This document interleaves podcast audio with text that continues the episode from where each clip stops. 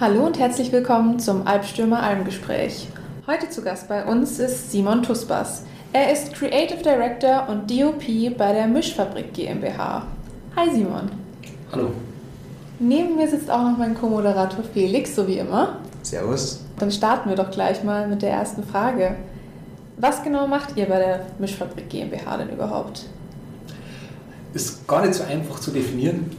Aber wenn man es definieren will, dann machen wir eigentlich Videoproduktion im Outdoor-Sportbereich. Kannst du das noch ein bisschen genauer ausführen? Ähm, wir haben uns spezialisiert darauf, äh, Sportarten in verschiedenen Kontext in Videos zu verarbeiten. Das heißt, wir sind jetzt nicht auf bestimmte Themen oder so fokussiert. Wir machen von Dokus bis Social Media Projekte alles, aber es hat eigentlich immer irgendwas mit einer Sportart draußen zu tun. Okay, heißt, Ihr produziert dann für andere Firmen oder auch für Einzelsportler. Wie schaut der normale Kunde bei euch aus? Äh, gibt es beides. Es gibt natürlich Kunden, äh, die für Produkte Videoprojekte machen. Oder es gibt aber auch Athleten, die ihre eigenen Projekte machen. Meistens sind es dann Dokus, für allem bei uns sind es dann auch Skifahrer ähm, mit dem wir dann unterwegs sind und zum Beispiel als Kameramann dabei sind oder auch ganze Projekte dann organisieren. Ähm, oder es sind auch, unter anderem sind auch Tourismusgebiete unsere Kunden. Ähm, dort ist dann aber meistens auch wieder mit einem Sportbezug, also von Langlauf praktisch bis über Berggehen in Tourismusgebieten, dann über verschiedene Bikemarken, äh, Stecken, alles Mögliche bis hin zu Extremsport decken wir eigentlich alles ab, was draußen mit Sport zu tun hat. Okay, also ganz schön weit gefächert sozusagen als, als Kundengebiet. Ja, genau. Ja. Okay. Wie groß seid ihr in der Mischfabrik? Wie viele Mitarbeiter habt ihr? Wie sieht es da so aus? Äh, in der Mischfabrik sind wir nur zu viert, haben meistens dann nur Praktikanten dabei und haben aber ein größeres Team von, ich würde mal sagen, zehn Leuten, mit denen wir schon über mehrere Jahre zusammenarbeiten die dann jeder so ein bisschen so sein Spezialgebiet hat. Also für das eine Projekt, wenn es jetzt um Parkour, Freerunning geht, dann haben wir einen Kameramann, der speziell dafür gut geeignet ist. Ähm, wenn wir jetzt äh, zum Beispiel im Winter unterwegs sind, Skifahren, Snowboarden, haben wir wieder andere Kameraleute, andere ähm, Athleten, denen wir oft zusammenarbeiten.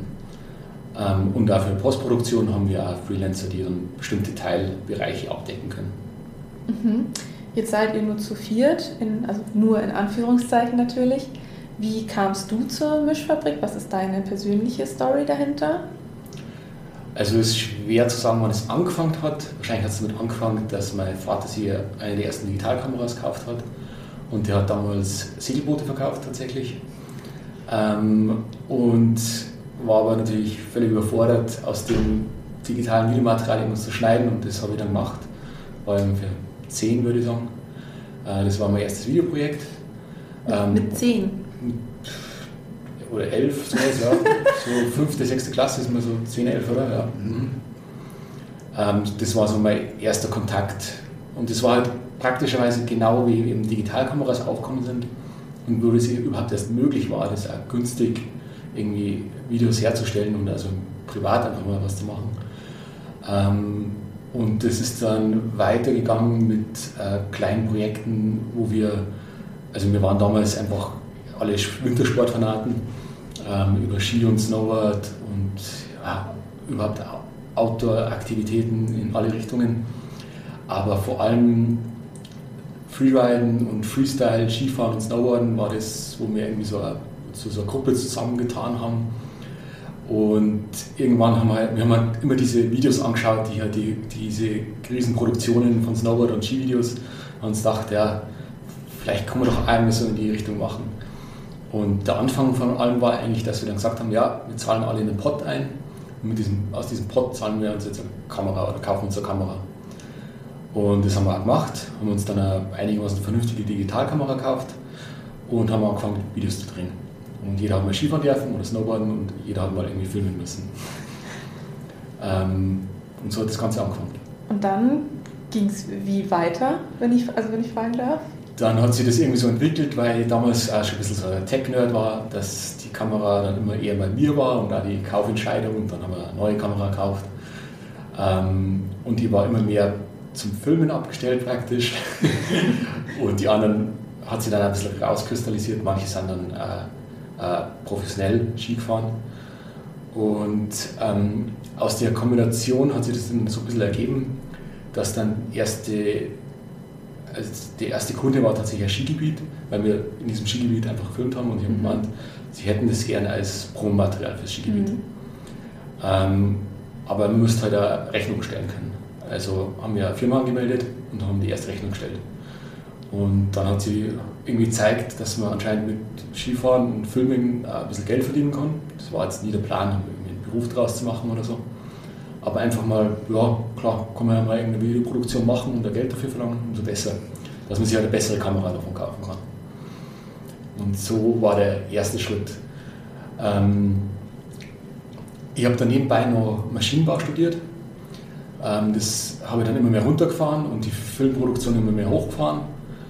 Und über dieses Netzwerk oder über meine Freunde eigentlich, die dann äh, teilweise professionelle Skifahrer waren oder zu Bikemarken gewechselt haben, als Beruf auch, hat sich so ein, ja, so ein Netzwerk aufgebaut, wo alle Bedarf an Video gehabt haben. Und so bin ich zu meinen ersten Aufträgen gekommen und habe irgendwann gesagt, ja okay, das ist, das ist meins und das will ich machen und möchte ich als Beruf machen.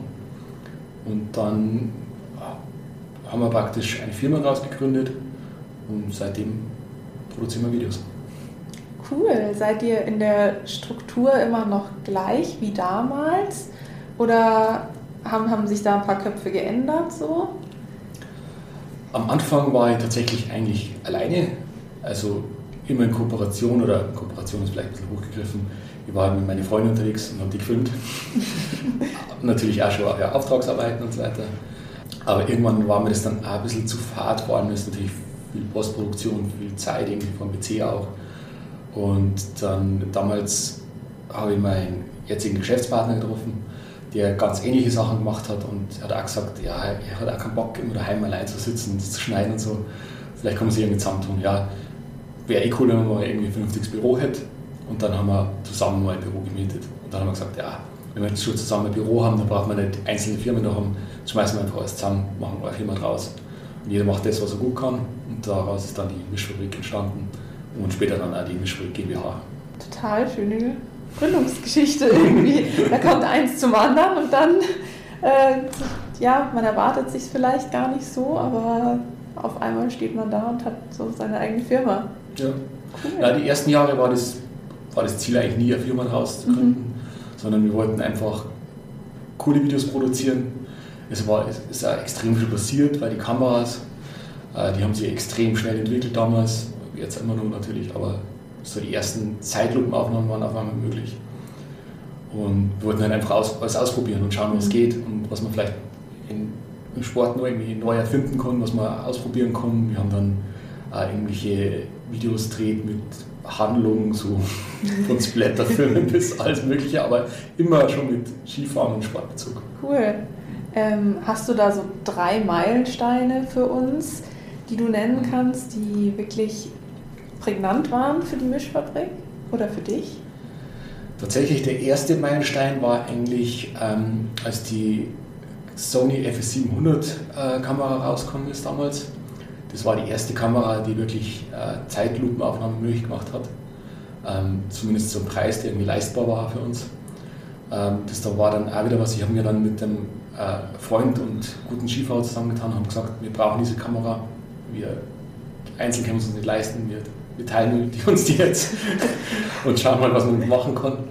Und das hat uns eine ganz neue Welt eröffnet, weil äh, Zeitlupenaufnahmen waren damals völlig unmöglich eigentlich. Also da war einfach alles eins zu eins Realtime, Ende.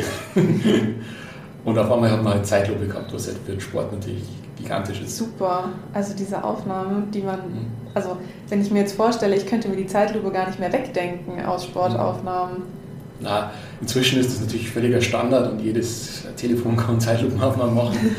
Aber damals war das ein extremer Sprung. Wir haben gar nicht gewusst, was eigentlich bei rauskommt, wenn wir die Aufnahmen machen und haben dann erst im Nachhinein gesehen, wie die Zeitlupenaufnahmen aussehen.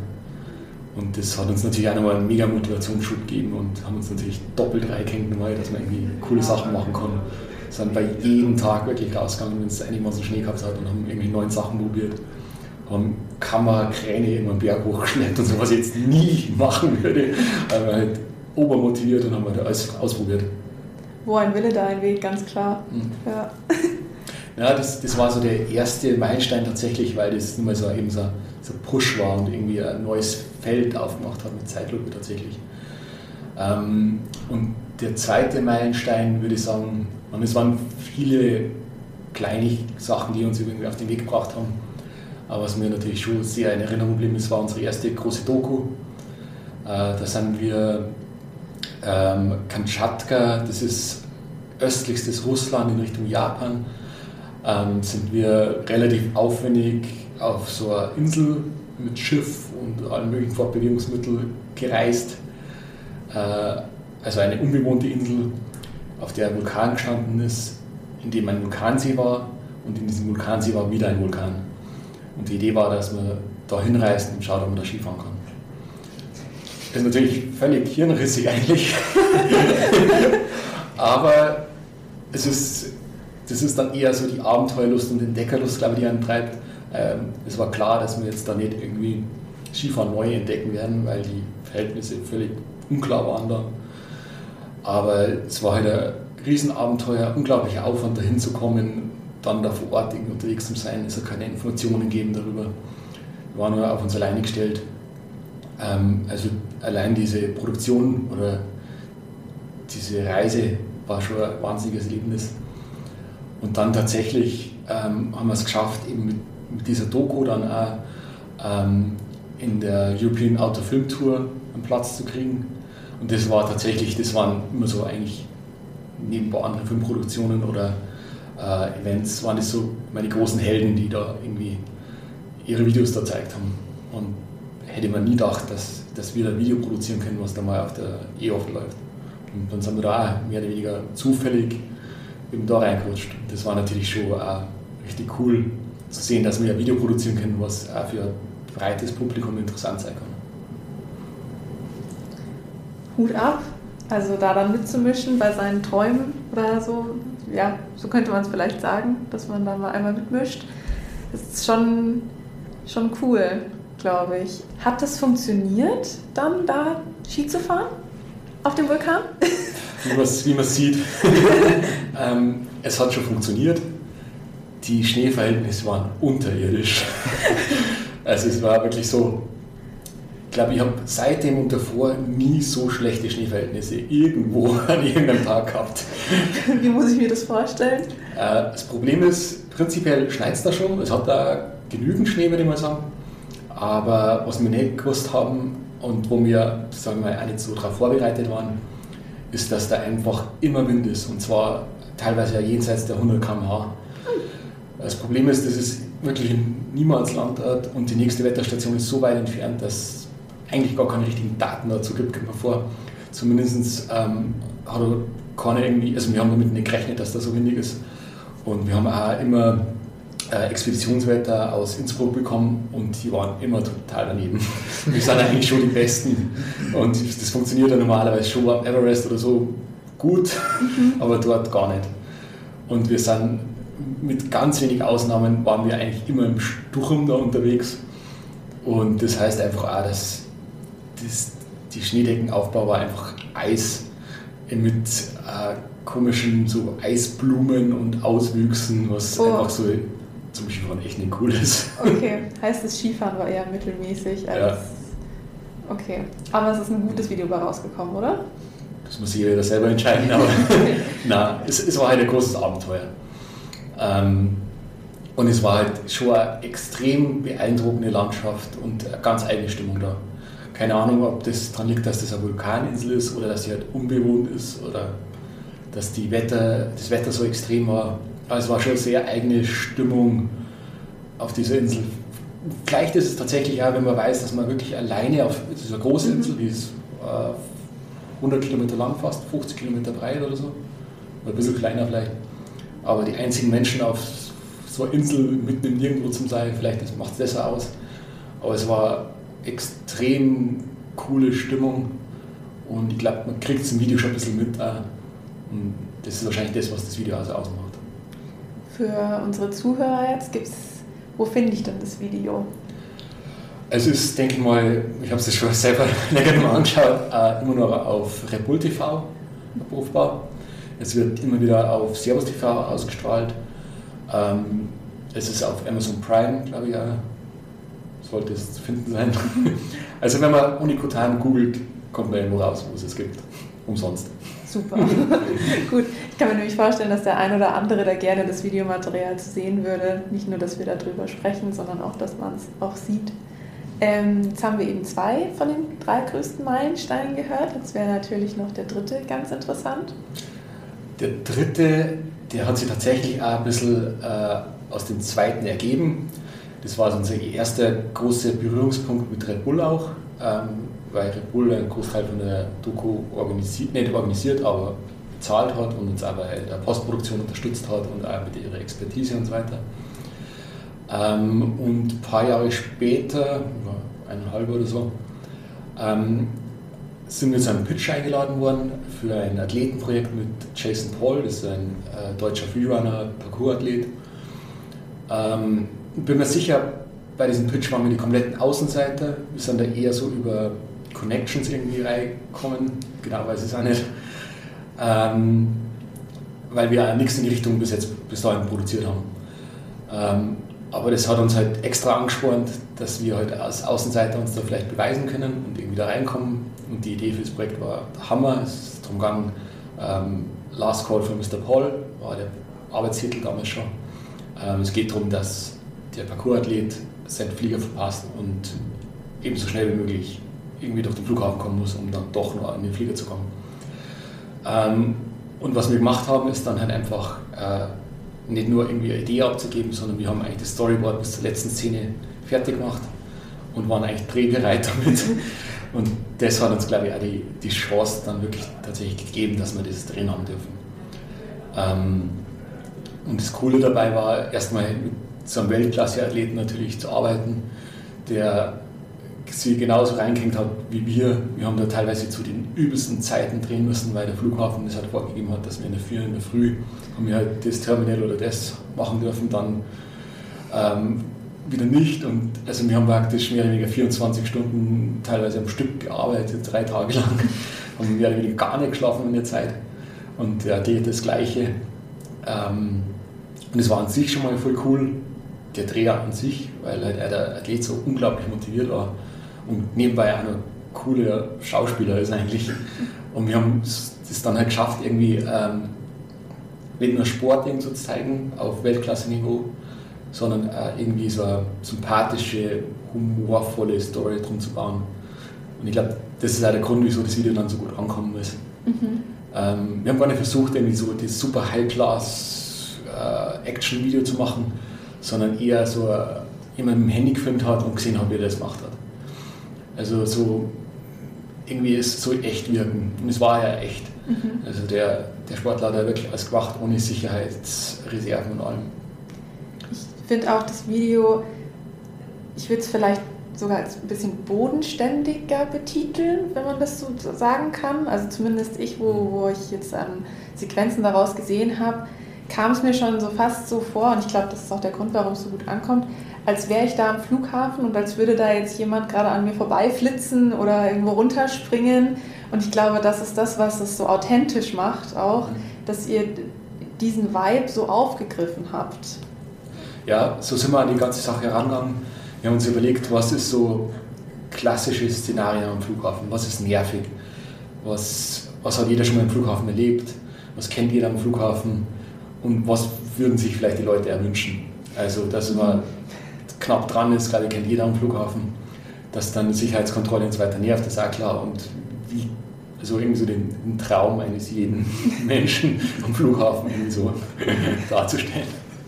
Ähm, genau. An der Stelle möchte ich nochmal unseren Zuhörern diese unfassbare, also wirklich fabelhafte Reichweite Stand heute ähm, zum Aufnahmedatum sind auf YouTube 156.759.227 Aufrufe. Unfassbar. Also wirklich Respekt. Also es ist auch wirklich sehenswert, dieses Video. Es ist total mitreißend von vorne bis hinten und wie du sagst, man, man kann sich damit irgendwo identifizieren, auch wenn man ganz genau weiß, dass man das sportlich wahrscheinlich niemals hinkriegen würde und dass es auch nicht wirklich realistisch ist für, den, für, für, ein, für ein Szenario am Flughafen. Aber es ist einfach ein Augenschmaus. Ja, und ich glaube, ähm, die Leute sind natürlich, oder die, die meisten kennen Spielfilme wo extreme Stunts gemacht werden. Aber es ist immer, es schwingt immer so ein bisschen mit. Ähm, das ist vielleicht Visual Effekt äh, Sache oder es ist halt mega abgesichert und so. Und wir wollten halt auch zeigen, dass sowas tatsächlich am Menschen möglich ist. Ähm, und eben nicht bescheißen in die Richtung, sondern wirklich zeigen und einfach, wir haben auch versucht, die Kamerafilme so zu machen, dass man wirklich sieht, äh, dass das echt ist und dass er das echt kann und echt macht. Und das ist, glaube ich, auch so ein bisschen das, was äh, interessant bei Sportvideos ist.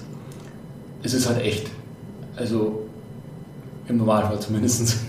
Und das macht es halt einfach ein bisschen spannender oder anders als Spielfilme oder irgendwelche Animationssachen oder sonst was, weil es ist halt das Risiko natürlich für den Athleten dabei, aber es ist halt auch, es ist halt einfach echte Performance. Und das wird nicht versteckt wie bei irgendwelchen Kampfszenen oder so. Mhm. Man, man sieht auch anhand solcher Videos dann einfach, was der menschliche Körper eigentlich alles schaffen kann. Das sind ja dann auch Videos, wo man sich denkt, ach nee, das hat er, das hat, das hat er jetzt nicht gerade gemacht, das hat nicht funktioniert. Wie kann man über sich so hinaus äh, schreiten? Das geht doch gar nicht. Und das ist ja gerade dieses Faszinierende, warum uns solche Videos so extrem fesseln auch. Also wir machen Dinge, die eigentlich vielleicht mit logischem Denken gar nicht möglich sind oder wo man denkt, das, das funktioniert nicht und wie kann man nur und Fragen über Fragen und dann kommt ihr daher und nehmt das einfach auf. Ja, das ist auch mit das Coolste an meinem Job, dass wir so viele Berührungspunkte mit so extrem guten Sportlern, Athleten haben, die mir auch immer wieder überraschen, was wirklich so Menschen möglich ist. Weil klar, man sieht Videos und so, aber es ist natürlich, wenn man echt nur mal live dabei ist, bei eben, wenn wir jetzt beim Thema Parcours sind, es ist einfach wirklich unglaublich, was so ein Mensch, Mensch machen kann mit seinem Körper. Oder es ist auch super beeindruckend natürlich, wenn man jetzt irgendwie einen Skifahrer sieht, der einfach mal irgendwo 20 Meter runterspringt und das aber ziemlich gut wegsteckt. Und das, das Coole ist wirklich, dass wir eben in so unterschiedlichen Sportarten oft mit Weltklasse-Athleten zu tun haben und sehen, wie jeder in seinem Sport so wirklich irgendwie die nächste Stufe erreicht. Mhm. Ihr begleitet ja die Sportler dann auch mit und dokumentiert ja auch jeden Fortschritt, oder? Ja, ja. Na, und wir beschäftigen uns natürlich, äh, also es gibt natürlich Sportarten, die wir selbst machen, ähm, jetzt vor allem im Wintersport kennen wir uns natürlich deswegen ganz gut aus. Aber wenn jetzt irgendwie andere Sportarten dazukommen, Kajakfahren oder Parkour war für uns auch komplett Neuland, dann beschäftigen wir, beschäftigen wir uns natürlich sehr intensiv mit dem Thema auch und haben dann eigentlich so, muss man, kann man sagen, einen kompletten Überblick über alle Videos, die jemals produziert worden sind zu dem Thema. Und das ist auch cool, weil dann, hat man echt mal gesehen, irgendwie, ja, okay, es gibt da unterschiedliche Stile, unterschiedliche Herangehensweisen und jede Sportart hat irgendwie so was Besonderes auch. Hast ja vorher von dem Pitch erzählt, bei dem ihr dann dieses Red Bull-Projekt ja zugeschrieben bekommen habt. Und da wird uns interessieren, wie seid ihr denn bisher die Vermarktung eurer Dienstleistungen oder der Werke angegangen? Tatsächlich läuft bei uns das allermeiste über Empfehlungen. Das kann man natürlich nicht ganz unterscheiden, weil nur die Empfehlung ist es auch nicht. Die meisten schauen sich natürlich dann Videos von uns an, weil es ja bei Videoproduktion relativ einfach ist, sich mal zumindest einen groben Überblick zu verschaffen, indem man einfach anschaut, was produziert worden ist. Mhm. Ähm, aber mir kommt so vor, dass ein Video allein reicht noch nicht, sondern es braucht irgendwie so eben irgendeine Empfehlung, irgendein Athlet zum Beispiel oder irgendjemand, der mit uns schon mal zusammengearbeitet hat, bei, bei Filmproduktion ist die Sache immer, man kann im Prinzip alles machen, so undefiniert. Ähm, und ich glaube, es braucht so ein gewisses Vertrauen, dass man dann zum Ende kommt und wirklich was macht danach. Mhm. Weil es gibt einfach un, unendlich viele Möglichkeiten. Muss, der Kunde muss uns meistens so viel Vertrauen entgegenbringen, dass er einfach glaubt, dass unsere Ideen funktionieren können und äh, wir das dann letztendlich umsetzen. Klar ist das Absprache und oft kommen auch die wichtigsten Input erstmal, kommt erstmal vom Kunden. Aber es sind so viele Prozesse bei der Filmproduktion, dass er uns dann letztendlich erstmal vertrauen muss, dass dann das vernünftige Produkt bei rauskommt. Er kann nicht überall dabei sein, das funktioniert nicht. Und ich glaube, die Kombination aus, klar, er schaut sich die Filme an, ähm, hat vielleicht über Social Media schon mal irgendwie was gesehen von uns oder folgt uns vielleicht schon. Aber der ausschlaggebende Punkt ist dann eigentlich die Empfehlung, dass er dann sagt, ja, das, wir können das, sie machen das, wir machen keinen Blödsinn. Und erst dann reicht es meistens, dass man wirklich eine Produktion macht. Das heißt, eure Gewichtung ähm, zwischen Marketing, Online-Marketing und richtig Oldschool-Mundpropaganda ist so in etwa 50-50. Ich glaube, dass, ja klar, wir, müssen, wir stellen uns natürlich da, Videos ja. und so weiter. Ich würde es gar nicht so als Online-Marketing bezeichnen, was wir machen. Natürlich haben wir Social-Media-Kanäle und so, aber die sind jetzt auch nicht, die haben nicht die Riesenreichweite, weil wir meistens ja die, die Videos für Kunden produzieren und die haben die Reichweite. Mhm. Und das ist dann eigentlich die indirekte Vermarktung von uns. Okay. Ähm, und eigentlich nur für Bestandskunden, die uns dann oft auf Instagram oder Facebook folgen, äh, ist es eigentlich interessant, dass wir halt irgendwie kontinuierlich irgendwie so Projekte posten, was wir machen, was vielleicht coole Ideen sind, wo sie vielleicht auch für eigene Ideen inspiriert werden. Aber die Reichweite generieren wir eigentlich über unsere Kunden, wenn wir jetzt für Red Bull was produzieren. Da können wir 100 Jahre wahrscheinlich selbst Marketing machen und wir haben nicht die Reichweite wie ein Video hat. Ja. ja, das ist dann einfach die, die, die Kommentarzeile darunter und dann steht da euer Name in der Filmproduktion und dann ist ja ganz klar, wo sich dann der nächste Kunde, der sich gerade das Red Bull Video angeguckt hat, hinwenden muss. Ja. So funktioniert das dann, oder? Ja, tatsächlich. Es ist gar nicht so, dass ähm, man 150 Millionen Aufrufe oder so hat, Video. Ja. Man kann jetzt nicht sagen, dass wir dadurch einen neuen Auftrag generiert haben. Also mhm. nur durch das Video wahrscheinlich vielleicht irgendwie so indirekt, aber okay, er hat das, irgendwie hat das Video gesehen und er hat gesagt, hey, die Filmproduktion brauchen wir, mit dir machen wir Video. Selbst bei 150 Millionen Aufrufen nicht. Ähm, das eben allein reicht nicht. Wenn dann irgendwas dazukommt, dass man sagt, okay, hey, wir haben eine coole Idee, wir, wir pitchen was und wir haben die Referenz im Hintergrund, okay, dann, dann geht's. Oder ähm, irgendwer hat über einen Athleten schon von uns gehört und der Athlet hat gesagt, hey, die sind cool, mit denen kannst du was machen. Und das Video als Referenz gesehen hat, dann funktioniert es. Aber tatsächlich, wieso auch immer, mich hat das auch total verwundert, nur das Video alleine reicht meistens nicht. Das ist interessant. Spannend. Mhm. Hätte ich nicht gedacht, um ehrlich zu sein. Ja. Bin da jetzt von anderen Dingen ausgegangen. Ja, selbst also bei 150 Millionen reicht ja eigentlich schon so eine Konversionsrate von 0,001 Prozent. Aber selbst das ist natürlich nicht so präsent, weil das ist eine Red Bull-Produktion und natürlich wird Red Bull vermarktet und wir sind nur Nebenprodukt da irgendwo mit drin. Aber jeden, den es interessiert, kann es rausfinden, wo der, wer das gemacht hat. Also so ist nicht. Nee, habe ich, mir, hab ich mir echt anders vorgestellt. So, dann hätte ich jetzt auch noch eine Frage, äh, eine ganz andere Frage sogar, und zwar auf das Thema Corona bezogen. Wie hat sich denn die Pandemie auf euch ausgewirkt? Also spezifisch eben auf die Mischfabrik ausgewirkt, auf eure Videoproduktionen. Kannst du uns da mal ein bisschen noch Insights geben? Also was natürlich sehr schade war, in dem Zeitraum in den letzten Jahren werden eigentlich sehr viele Dokumentationen geplant gewesen im Ausland, ähm, zum Beispiel in Tadschikistan, äh, im Iran und in der Türkei. Und es war extrem schwierig, das natürlich umzusetzen, beziehungsweise unmöglich dann tatsächlich auch. Und das ist natürlich mega schade, weil das ist schon auch was Besonderes und fast eigentlich so das, was ich am liebsten mache, ist irgendwie Reisen und Filmprojekte zu verbinden weil das ist ganz anders als unsere anderen Filmprojekte. Es geht da nicht so darum, ähm, das alles ins kleinste Detail zu planen und versuchen irgendwie das eben am besten umzusetzen, sondern man verlässt sich einfach darauf, dass man das gut umsetzen kann und muss mit der Situation umgehen. Und das geht natürlich vor allem im Ausland, wenn man ähm, im nicht-europäischen Ausland, vor allem wenn man nicht genau weiß, was auf einem zukommt, ist das halt mega spannend. Ähm, Nichtsdestotrotz haben wir heute hauptsächlich dann in Europa die Produktionen verlagert und haben trotz natürlich einigen Hürden und so weiter einiges umsetzen können. Ähm, wir haben trotzdem für Red Bull einige Produktionen umsetzen können.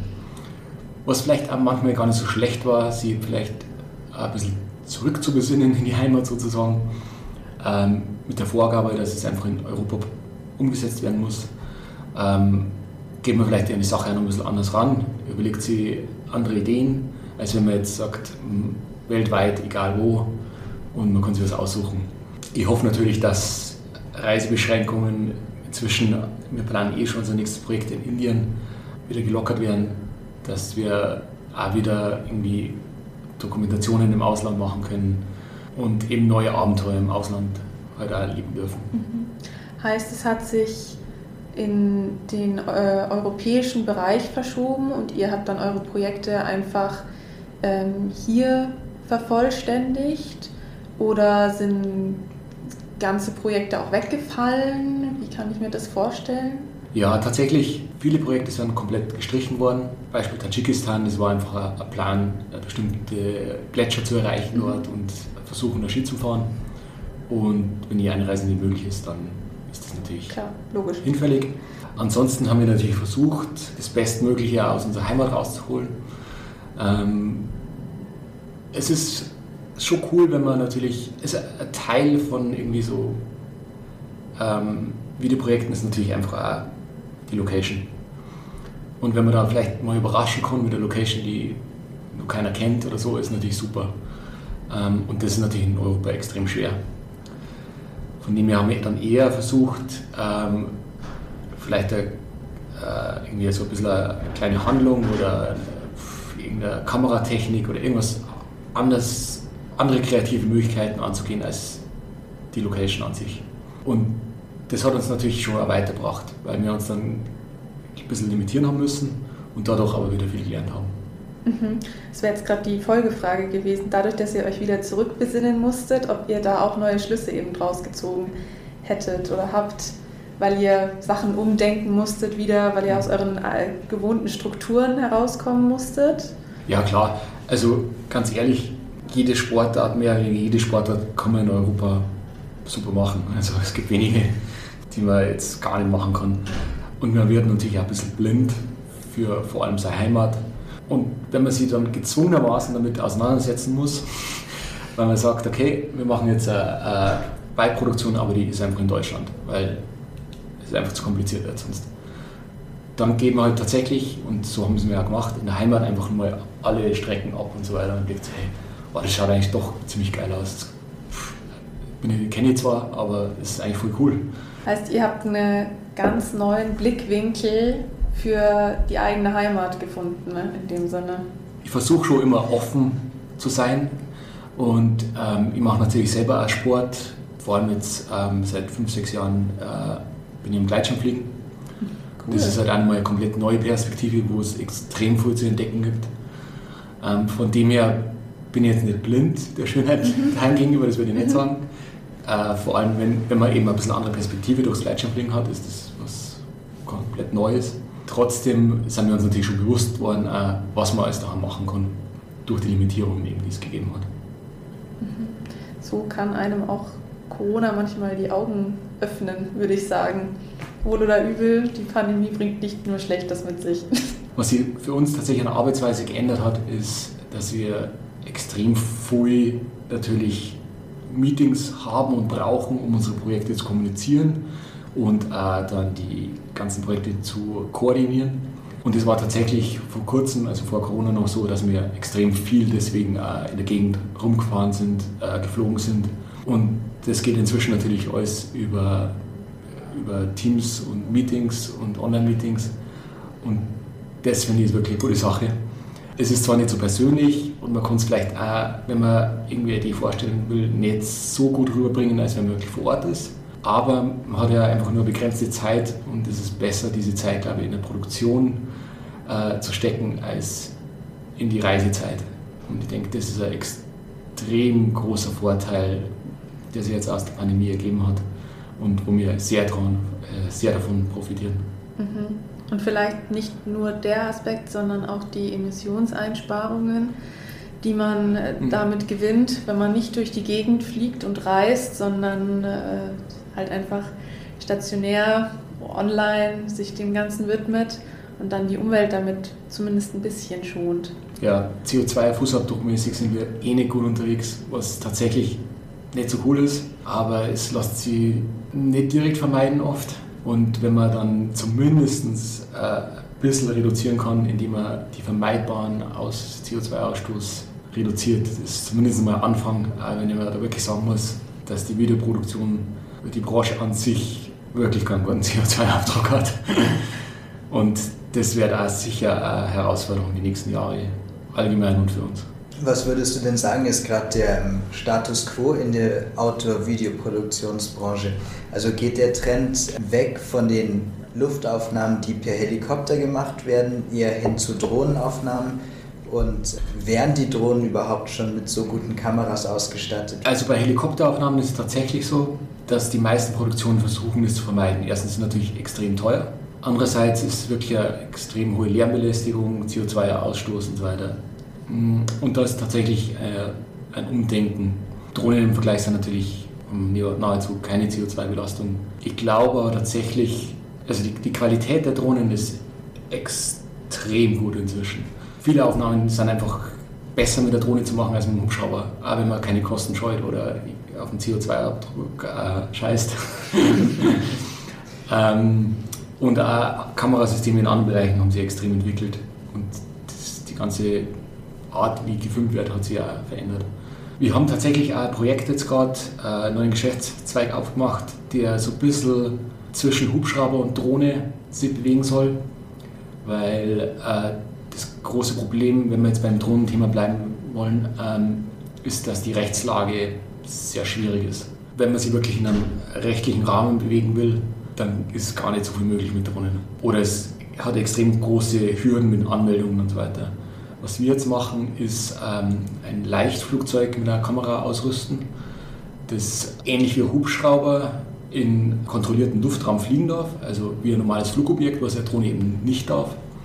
Und den Vorteil hat, dass man sehr hohe Reichweiten hat, was man mit der Drohne auch nicht hat. Da ist irgendwann ein paar Kilometer sowieso Ende und rechtlich gesehen darf man das sowieso nicht. Ähm, und wir versuchen jetzt gerade also ein bisschen eine Hybridlösung zu finden und tatsächlich auch unter dem Aspekt äh, CO2-Einsparung weil so ein Ultraleichtflugzeug verbraucht nur 10 Liter ähm, Super in einer Stunde, was ungefähr dann 180 Kilometer Reisekilometer äh, entspricht und äh, ist deutlich leiser natürlich auch.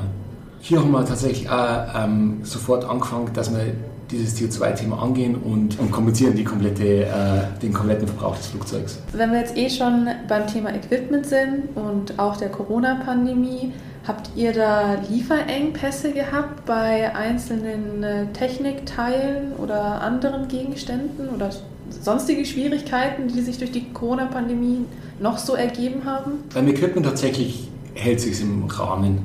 Ähm, man hat gemerkt, dass Kamerahersteller länger brauchen, bis dann äh, neu angekündigte Produkte wirklich ausgeliefert werden. Was immer schade ist, weil man sich natürlich immer auf neue Sachen freut. Mhm.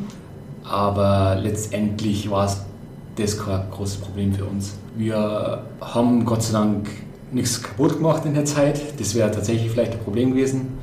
Aber neue Kamerabestellungen und so weiter, ja, ist schön zu haben, aber solange man sein Arbeitsgerät schon hat, ist es schon in Ordnung. Von dem her, Lieferengpässe haben zumindest keine große Auswirkungen bei uns. Okay, jetzt hat sich ja die Corona-Pandemie nicht nur oder wirkt sich ja nicht nur auf die Technik aus, sondern auch auf auf die ganze Branche und die Events, die damit wegfallen. Wie sah das bei euch aus zu Corona-Zeiten und was hältst du generell von den großen, großen Events in eurer Branche? Ja, ich denke, der Fokus ist davor, also für Filmproduktionen jetzt schon ein bisschen von den Events weggegangen und hat sich mehr eben auf Social Media konzentriert oder jede Online-Vermarktung. Ich finde es ein bisschen schade, weil auf Messen kann man immer äh, technische Neuerungen irgendwie äh, im Filmbereich zeigen. Ich indem man zum Beispiel mit äh, virtueller Re Realität oder so rumexperimentiert. So Sachen. Wo der Endkonsument einfach nur nicht die Gerätschaften dafür hat, um das wirklich wahrzunehmen. Das ist sehr schade, da hätten wir einige Ideen nur so ein bisschen in der Kiste drin. Ist die Frage, wie lange es dann dauert, dass sie so Events und Messen und so weiter wieder regenerieren und ob es jemals wieder passiert. Heißt, du vermisst die Messen schon, wenn ich es jetzt halt richtig raushöre? Ja, ich bin jetzt kein großer Messenbesucher, obwohl ich natürlich auf den wichtigen Autosportmessen schon immer bin, um mal ein bisschen einen Überblick zu bekommen, was ist Sache und wo gibt es vielleicht Innovationen und so weiter. Ähm, aber vor allem, weil es eben die Chance gibt, irgendwie wirklich mal komplett outside box irgendwas Kreatives, Besonderes zu machen, eben so richtig am Zahn der Zeit, was gerade technisch möglich ist. Und das ist oft, wenn man großteils für Mobilgeräte produziert, tatsächlich letztendlich, ist natürlich sehr limitiert, was man machen kann. Und es ist, es ist die letzten Jahre natürlich immer limitierter worden, eigentlich dadurch, dass die meisten halt einfach äh, Sachen am Smartphone anschauen. Äh, Hochformat-Video ist, sagen wir mal, für die meisten Sportarten zumindest ein Kraus. ähm, und äh, ist extreme Einschränkungen es gibt wenige Ausnahmen, vielleicht, keine Ahnung, Turmspringen oder so, da macht das mal Sinn. Aber es hat eigentlich, sagen wir mal, aus diesem YouTube-Zeitalter, was jetzt auf Insta, Reels und TikTok umschwenkt oder wo die immer wichtiger werden, ist eigentlich rein von der Filmproduktion her, würde ich sagen, ein Rückschritt. Mhm. Interessant. Ja. Glaubst du, wir kommen irgendwann mal wieder an den Punkt zurück, wo wir unser Querformat so sehr vermissen, dass wir, dass wir wieder das Querformat präferieren? Auf jeden Fall. Ähm, mein Hochformat ist ja, das ist ja nur einfach, weil das Handy besser in der Hand liegt. Das ist der einzige Grund, wieso ja. es Hochformatvideos gibt, nahezu. Und das lässt sich sicher technisch lösen, dass das irgendwann nicht mehr der Fall sein wird. Ich denke mal, also wahrscheinlich wird es ein bisschen dauern. Ich glaube, es braucht tatsächlich dann Augmented Reality Brillen oder, oder VR-Brillen, die sehr leicht sind, wo man sowas dann wieder irgendwie vernünftig anschauen kann und äh, irgendwie die Qualität würdigen, mhm. wie man Videos inzwischen auch produzieren kann. Ja. Ähm, man, wir produzieren tatsächlich ja großteils dann für Smartphones. Äh, die Kameras können dann inzwischen 8K, was natürlich ja. super sinnlos ist, auf dem Handy darzustellen. Wir produzieren mit einer viel zu hohen Qualität dafür, dass wir es nur genau. das Smartphone abspielen. Ja. Total sinnlos eigentlich. Das ist natürlich jetzt eine technische Ansicht und auch ein bisschen eine kreative. Trotzdem, bei Videos geht es ja jetzt nicht unbedingt um irgendwie die beste Qualität darzustellen, sondern meistens ist ja die, die, die, die Idee das Wichtigste und die kann man natürlich auch oft auf dem Smartphone darstellen, so ist es nicht. Also es ist nicht unmöglich und möchte es nicht nur schlecht reden. Und es werden ja dadurch, dass natürlich jeder jetzt praktisch Creator sein kann, auch kommen natürlich extrem coole kreative Ideen jetzt die ganze Zeit raus. Was glaubst du denn, ob in Zukunft die großen Filmproduktionen, bleiben die für das Marketing in der Autosportbranche weiterhin so wichtig? Werden die noch wichtiger oder geht es wirklich, wie du vorher gesagt hast, mehr in die Richtung Influencer, Mikro-Influencer-Marketing? Es ist, glaube ich, extrem schwer vorauszusehen, weil egal was passiert, es passiert einfach so schnell jetzt gerade. Und was gestern irgendwie nur klar war, ist irgendwann schon völlig unklar. Ich glaube schon, ich hoffe auch natürlich, dass große Produktionen wichtig bleiben. Ich denke, für uns als Filmproduktion könnten zum Beispiel Dokus wieder an Wichtigkeit zunehmen, weil ich weiß nicht genau aus welchem Grund, aber ich glaube, dass, dass wirklich äh, echte Geschichten, ähm, echte Menschen wieder interessanter werden. Ich kann es gar nicht richtig beschreiben, aber ich glaube, dass die Leute vielleicht ein bisschen zu gesättigt sind von tatsächlich von Social Media auch, äh, wo halt extrem knapper Content die ganze Zeit konsumiert wird. Und dementsprechend der Trend ist ja auf Netflix und anderen Streamingdiensten zu sehen, Dokus und Miniserien über Sport wieder deutlich an Interesse gewinnen. Ich glaube zwar nicht, dass Social Media deswegen irgendwie unwichtiger wird oder so. Und ich glaube auch, dass ähm, Firmen vor allem auch in Social Media investieren werden natürlich, über Influencer-Marketing und so weiter. Ich könnte mir aber auch vorstellen, dass umso länger Influencer-Marketing betrieben wird, umso weniger glaubhaft könnte es werden. Weil die Leute einfach abstumpfen gegen Werbung, äh, egal welche. Wenn, irgendwie vor, wenn man sich Werbung von vor 40 Jahren anschaut, kann man sich auch nicht vorstellen, dass man damit irgendwie äh, einen Werbefolg erzielen kann. Und wahrscheinlich passiert das Gleiche in zehn Jahren, wenn die Influencer-Werbung von, von den heutigen Influencern sehen. Ich glaube natürlich, es hat natürlich einen Nerv getroffen, irgendwie Vertrauenspersonen, die einem ein Produkt empfehlen. Ich meine, es ist ja wirklich schwierig. In fast allen Sportbereichen ist inzwischen ein Konkurrenzkampf, weil die wenigsten Sportarten sie erst vor kurzem etabliert haben, sondern jede Sportart ist mit ganz wenig Ausnahmen einfach schon länger am Markt. Und die Produkte sind natürlich auch oft ähnlich und die Qualität ist oft auch ähnlich gut. Von dem her ist es schwierig, sie über irgendwelche Markenbotschaft überhaupt abzusetzen. Und über Empfehlungen, über Influencer-Marketing ist das natürlich eine Möglichkeit. Bloß wenn es jetzt natürlich alle machen, ist das natürlich auch wieder dahin. Von dem her, ich glaube, dass irgendwann mal vielleicht auch schon aktuell ähm, ein Peak beim Influencer-Marketing erreicht sein wird. Und es wird mega interessant, was danach kommt, mhm. weil irgendwas wird kommen, aber tatsächlich bin mir nicht sicher genau, in welche Richtung es geht, auch für Videoproduktion. Ich glaube, es gibt aber ein paar Sachen, die einfach immer da sein werden. Und jetzt für unseren Bereich, die Leute sind immer schon begeistert von Sport. Sie interessieren sich für Spitzenleistungen, was kann der Mensch machen im Sport. Und egal wie man das darstellt, ob das jetzt äh, der Wingsuitflieger in einem 20-Sekunden-Clip ist auf TikTok oder ob das die Doku über den Werdegang von einem Sportler ist, ähm, beides ist interessant, weil es einfach so grundsätzliche Themen anspricht, die für die Menschen schon immer interessant waren glaube tatsächlich auch, dass wir mittlerweile an so einer Sättigung von Influencer-Marketing angekommen sind. Wir können jetzt mittlerweile ganz klar unterscheiden, äh, wo wir ein Produkt beworben bekommen und wo nicht.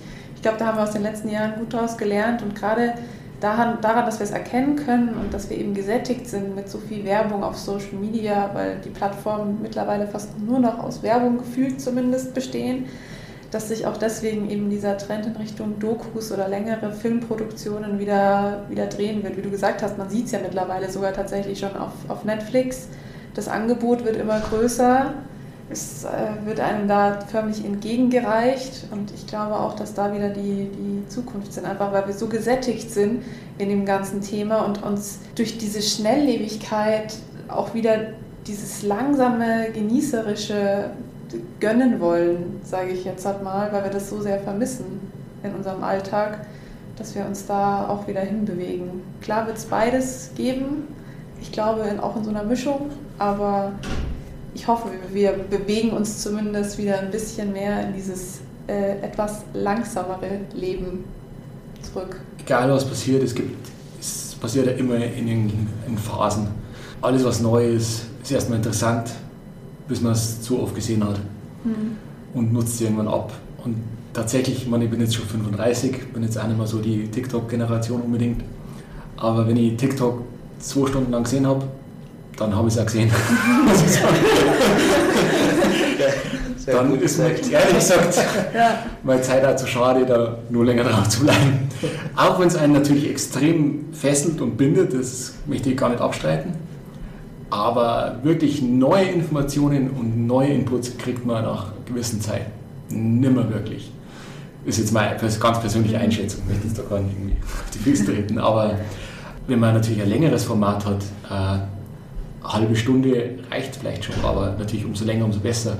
Und man wirklich irgendwie eine Geschichte, in eine Geschichte tief eintauchen kann, mit allen Höhen und Tiefen das durchleben kann, was wirklich mitfiebern, das hat natürlich schon viel größeren Impact, glaube ich, als wenn man zehn Sekunden lang eine gewisse Emotion, ob es lustig ist oder äh, Angst oder was auch immer fühlt.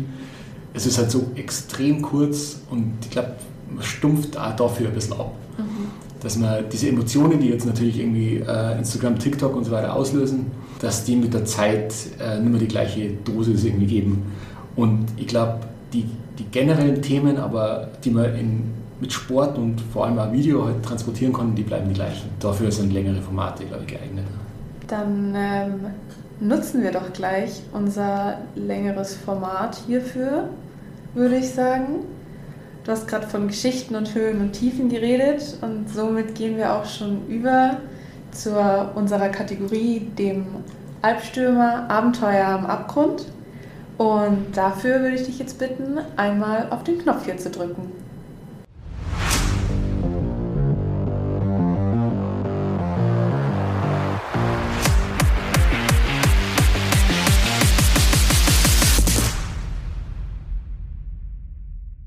Also wenn ich so in die letzten Jahre zurückdenke, was mir bei Videoproduktionen eigentlich immer am meisten hängen geblieben ist, das war so das Lagerleben bei Expeditionen. Weil da hat man irgendwie mal ein bisschen Zeit tatsächlich, man muss natürlich irgendwie sein Equipment herrichten, kaputte Sachen wieder in den Griff kriegen, irgendwie Generatoren richten und was weiß ich. Aber es ist oft so entweder vor am Aufbruch, irgendwie die Aufbruchstimmung, oder man hat irgendwas gemacht und ist zurückkommen und ist eine coole Stimmung einfach. Oder es kann natürlich auch passieren, dass man extrem lang bei schlechtem Wetter einfach nur festhängt. So, also Lagerleben an sich kann man sich so vorstellen, wenn man jetzt im Winter bleibt zum Beispiel. Ähm, wir waren auf der Insel Onikotan. Wir haben dann gleich am Strand mehr oder weniger das erste Lageraufbau gehabt. Äh, der Weg war aber zu weit zum Vulkan, dass man es in einem Tag schaffen kann. Und haben dann so eine Art vorgelagertes Basecamp, wenn man so sagen will, ähm, errichtet. Das Problem war, dass die Temperaturschwankungen waren so extrem auf der Insel, dass an einem Tag hat es geschneit, am nächsten Tag waren wieder Plusgrade und es ist immer rauf und rab gegangen. Jetzt war das Ding, dass die Zelte immer pitchnass waren, also es war wirklich eine Wasserlacke unten drin. Und das verträgt sich natürlich mit Kameraequipment überhaupt nicht.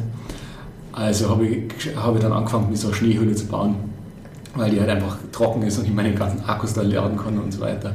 War eigentlich ganz coole Schneehöhle, ganz gemütlich, war da alleine, haben wir meine Ruhe gehabt, hab dann meine Ausrüstung sortieren können, war schön gut.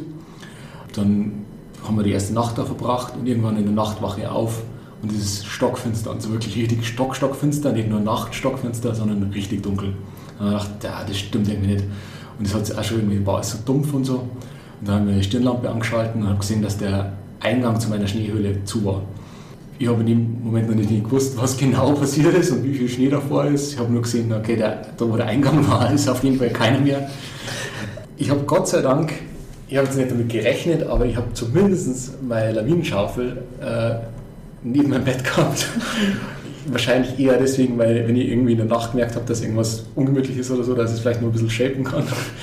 Aber tatsächlich habe ich den gut brauchen können, weil ich erstmal den Eingang wieder freigraben haben müssen. Das waren dann doch so zwei Meter, glaube ich, bis ich wieder an die Oberfläche gekommen bin. Und habe dann schon überlegt, hey, wie kann ist jetzt hier nur genug Sauerstoff? Ähm, soll jetzt vielleicht schauen, dass ich ruhig atme oder mein Herzfrequenz runterbringe oder so. Keine Ahnung. Und habe so vor mich hingeschaufelt und irgendwann war ich draußen. War, war alles gut. Ähm, und tatsächlich war es so, dass der Wind in der Nacht gedreht hat und einfach den ganzen Hang praktisch mehr oder weniger in den Eingang von dem äh, von der Höhle geblasen hat und der war natürlich komplett zu dann.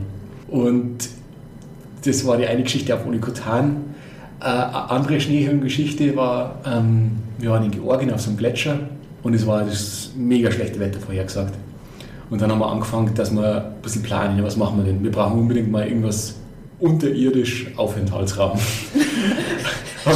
Clever schon mal.